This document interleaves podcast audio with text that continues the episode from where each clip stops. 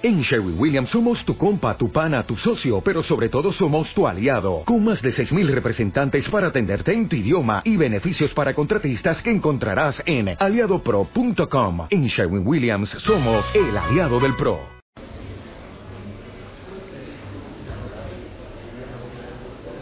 Buenas noches, Kaal Kadosh.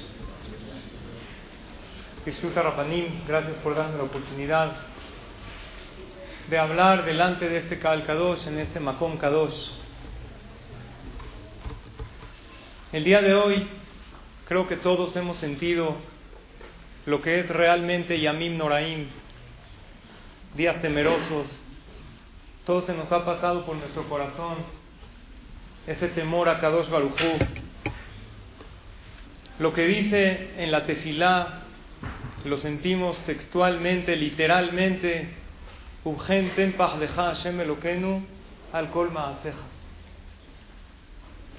uno de los regalos más grandes que a Kadosh Baruj le da al ser humano es sentir ese paja, ese temor, estremecerse. Estuvimos hace unos días uno de los centros de Torah más grandes del mundo en la yeshiva de Lakewood. Cuando sucedió el atentado de las Twin Towers, en el año, ¿en qué año pasó? No habían nacido aquí, como veo el promedio de edad de la gente. Sé que ustedes lo ven como una historia del pasado. Sin embargo, recordamos muy bien esto que sucedió y estábamos en el Kolel Maor Abraham y pasaron unas palabras por teléfono del Mashgiach de la Yeshiva Rab Matitiahu Salomon, que Hashem le dé y él habló en el Colel y dijo, el año pasado le pedimos a Hashem en la tefilá, déjanos temerte Hashem, déjanos sentir tu grandeza. Y Hashem nos dio este regalo de sentir temor a Él. Y en realidad cuando uno se encuentra en esta situación, en una situación la cual está el sismo en su plenitud, y de repente empiezas a reflexionar y piensas esto no termina. De lo contrario, se hace un poco cada vez más intenso. Quieres tratar de ver en internet cómo está la situación y está todo saturado, todo bloqueado. Incluso quieres tuitear algo para que todos vean cómo tú lo sentiste. Estás preparando el meme ya desde que está el temblor. Y la realidad es que uno se siente desamparado. Créanme que si habría un refugio en el cual pudiéramos estar ahí, que todos los edificios tengan una secta, una zona, la cual es 100% segura, todos seguiríamos ahí ahorita y nadie saldría. Y eso por orden de las autoridades. Sin embargo, cuando uno se encuentra totalmente desamparado y naturalmente no tiene alguna salida a ese problema, está en una mejor situación. Ya que cuando uno tiene esa salida o esa solución, uno no le pide a Hashem de todo corazón. Uno se apoya en esa solución natural. Sin embargo, cuando uno sabe que estamos pendientes de un hilo y ese hilo está detenido de la mano piadosa de Hashem Itbaraj, la tefilá de la persona es de todo corazón. Recibo varias llamadas de la gente. ¿Por qué pasa esto? ¿Ahora qué hacemos? ¿Qué va a pasar? Uno podría pensar, ¿yo qué hago? No soy del sismológico nacional hasta ahora, que yo sepa.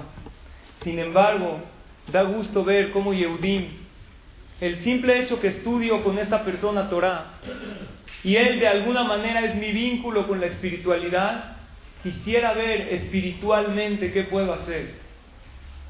¿Por qué pasa? Con certeza no podemos saber. Sin embargo, lo que seguro sabemos es que es un llamado de Akadosh Barujú. ¿Qué hay que hacer? Lo que seguro sabemos es que hoy mismo debes sentarte, reunir a tu familia, hacer una sincera Kabbalah, algo para que Vedrat Hashem mejoremos, para que sea ya lo último de las cosas difíciles que hemos visto en este año. El motivo por qué suceden estas cosas a fin de año, hace unos años, tuve la oportunidad de estudiar en Eretz Israel en la Yeshiva Kol Y en uno de los años sucedieron varias cosas, principalmente en el mes de Elul. Ya sea a nivel país en general, problemas en el país, atentados terroristas y en la yeshiva en particular. Algunos bajurín se enfermaron. No era una yeshiva tan grande, a lo mejor 120, 130 bajurín. Tres de ellos se descomprometieron, cosa que obviamente después fue para bien, pero en el momento cuando uno está viviendo el problema, le es muy difícil entender cuál es la finalidad de Hashem a todo esto. Y Rabades en una de las pláticas dijo algo que se me quedó marcado, grabado. A fin de año, Akadosh Baruj suele concluir todas las cuentas pendientes. Para ya terminar, probablemente algunas gezerot que habían y estaban pendientes de ser cumplidas. Y como ya llega el día de Rosh Hashanah, el día que Akadosh Baruj que el juez se sienta en la silla para juzgar a todas sus criaturas, ¿qué les va a pasar? Hay que saldar aquellas cuentas. Y es increíble que un Yehudí, aún en estas situaciones, pregunta qué tengo que hacer. Pónganse a pensar, estábamos en la mañana, después de una clase muy inspiradora, muy especial para mujeres, y despuesito de la clase sucedió lo que sucedió. Y obviamente las llamadas, qué te decir, qué hacer. Y yo me conmuevo y pienso, qué increíble pueblo somos. Otra persona, ¿qué diría? Espérate, acabo de ir a la clase, pasó esto después de la clase, ahora no voy a, dos meses no voy a una clase. Una persona me preguntó, ¿cómo puede ser? Estaba diciendo Teilim, tiene sus Teilim todos los días. En el momento que estaba diciendo Teilim, sucedió este sismo tan fuerte. No sabemos la respuesta. Probablemente eso fue lo que salvó el Teilim que esta persona estaba diciendo. En el mes de Ab, más de un mes, estábamos hablando de una alhaja muy importante. Dice el Shulchan Aruch que cuando una persona va a enfrentar a un enemigo, principalmente un enemigo no yehudí, que busque los días adecuados para hacerlo. Pero el mes de Ab, por ser días que no son de buen mazal, de tanta misericordia para el pueblo de Israel, sino lo contrario, son de din, por los sucesos que han sucedido en la historia, es mejor que la persona no enfrente a sus enemigos. Si tiene un problema con alguien, con algún goy, si tiene que correr a un empleado, que no lo haga. Esta alhaja la mencionamos, me imagino en todos los bateques de se dice, es conocida. Al otro día de Tisha me abordó una persona, me dijo, jajam, soñé claramente que en el Beta Knesset usted está diciendo esta alajá. Y en eso se paró alguien del público, yo lo estaba viendo en mi sueño al jajam diciendo la alajá, y alguien del público se paró y le preguntó, jajam, la persona no puede enfrentar a sus enemigos. Pero ¿qué pasa si el rey mismo los enfrenta? El rey mismo, si puede, o él tampoco. Y ahí acabó mi sueño. ¿Qué significa esto? La verdad no soy experto en el tema de los sueños. Generalmente los mando con Haman y Yar, que es el campeón del tema. Pero sé que la Gemara dice en el Berajot, en el capítulo 9, que como uno lo interpreta, así sucede.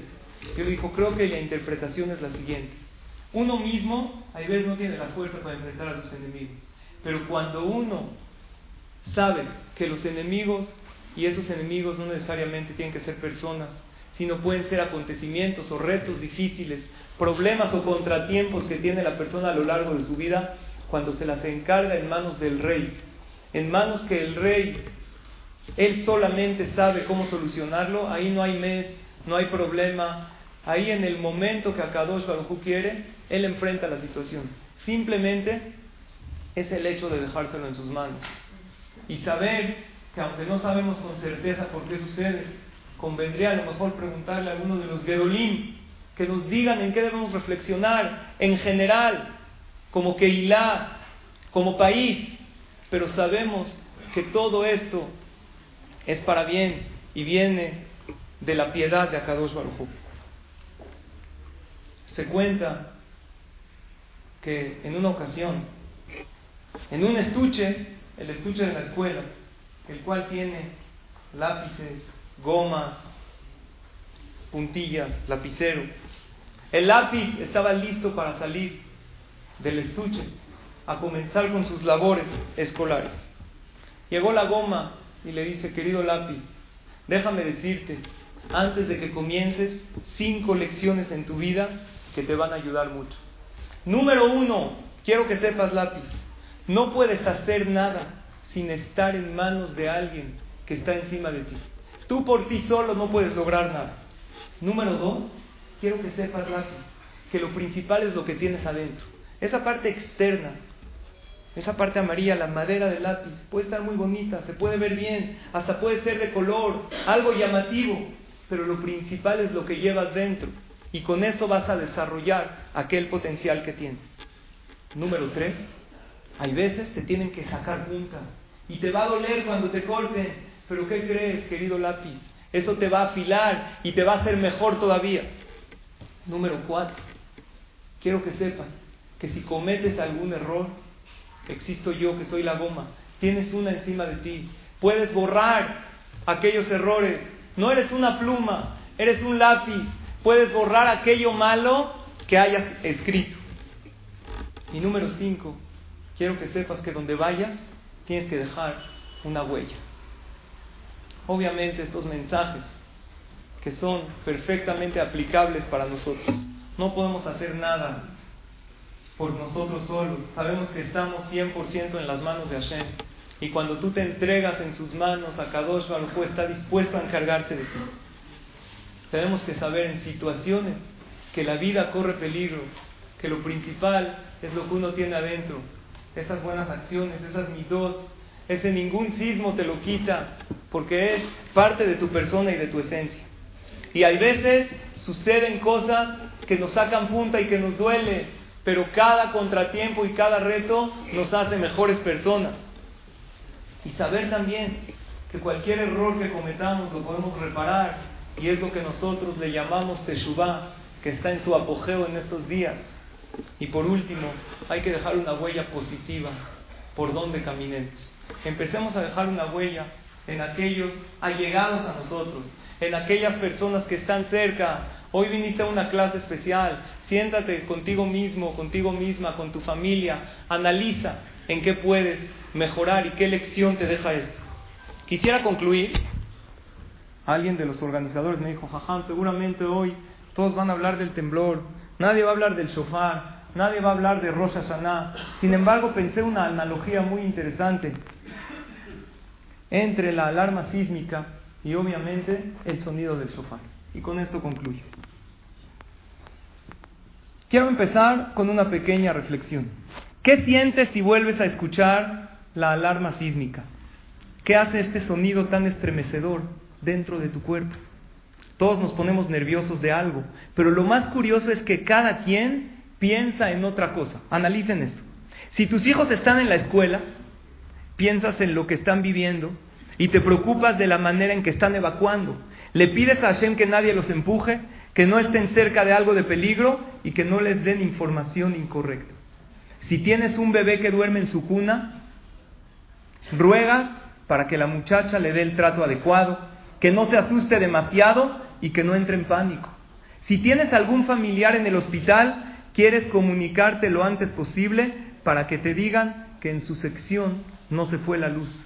Si tu esposo trabaja en uno de los edificios del centro, prefieres no pensar nada, para que así lo vuelvas a ver entrar a tu casa de regreso como todos los días. Como pueden ver, cada sentimiento y pensamiento es diferente en cada uno de nosotros. Y al escuchar este sonido, la alarma sísmica, empiezas a sacar esa sensación única que nada más la posees tú en todo el universo. De igual manera funciona el sonido del shofar. Cada año Hashem nos hace un llamado para que regresemos en Teshuvah. Cada individuo que está en el Beta Knesset tiene otras cosas que reflexionar y que pensar. Pero lo que es seguro es que este es un llamado para salir del lugar en donde nos encontramos, para tomar nuestras precauciones y no seguir haciendo lo que estamos haciendo. Como padres de familia tenemos una gran responsabilidad Tenemos mucha gente que depende de nosotros. Por eso tenemos que escuchar este sonido y llevarlo a lo más profundo de nuestro ser. Convertirlo en un llamado de precaución, en un llamado de cariño, porque Hashem así nos dice que el lugar en donde estamos no es estable. Vean qué curioso, que un sonido sin ninguna palabra puede encerrar muchos más sentimientos que muchas cartas, que muchos discursos, que muchas canciones. Y es justamente por eso, porque las palabras limitan los sentimientos, pero el sonido los intensifica. El shofar también es una tefilá. Le pedimos a Hashem que se levante del trono de la justicia, que nos juzgue con misericordia. Es el único rezo que no tiene ni una palabra, solamente una expresión y una sensación muy profunda. Pero precisamente este es el rezo que llega a lo más alto y que obliga, entre comillas, a Hashem que se apiade de nosotros. En estos momentos estás escuchando unas palabras de Torah, una conferencia extraordinaria que se organizó a último momento, pero hoy algo mucho más elevado. No solamente escuchas unas palabras de un jajam, sino te escucharás a ti mismo. Escucharás esa voz interna que te dice que es necesario que salgas de donde estás, que camines unos pasos más a la zona de refugio, a los brazos de Hashem. Y recuerda, cuando estés en la mitad de Rosh Hashanah, acerca el libro a tus ojos y siente la presencia de Hashem cerca de ti. Platícale, pregúntale y trata de escuchar su respuesta. Ruégale, ríete con él, agradecele, Lloren juntos. Pídele que te mande un año dulce, sin tantas sacudidas, porque ya saliste de la zona de peligro y te acercaste a tus brazos, a sus brazos que Él extiende hacia ti. Gracias por su atención. Que Hashem reciba todas nuestras tefilot. Que tengamos pura verajá y atzlajá. Amén.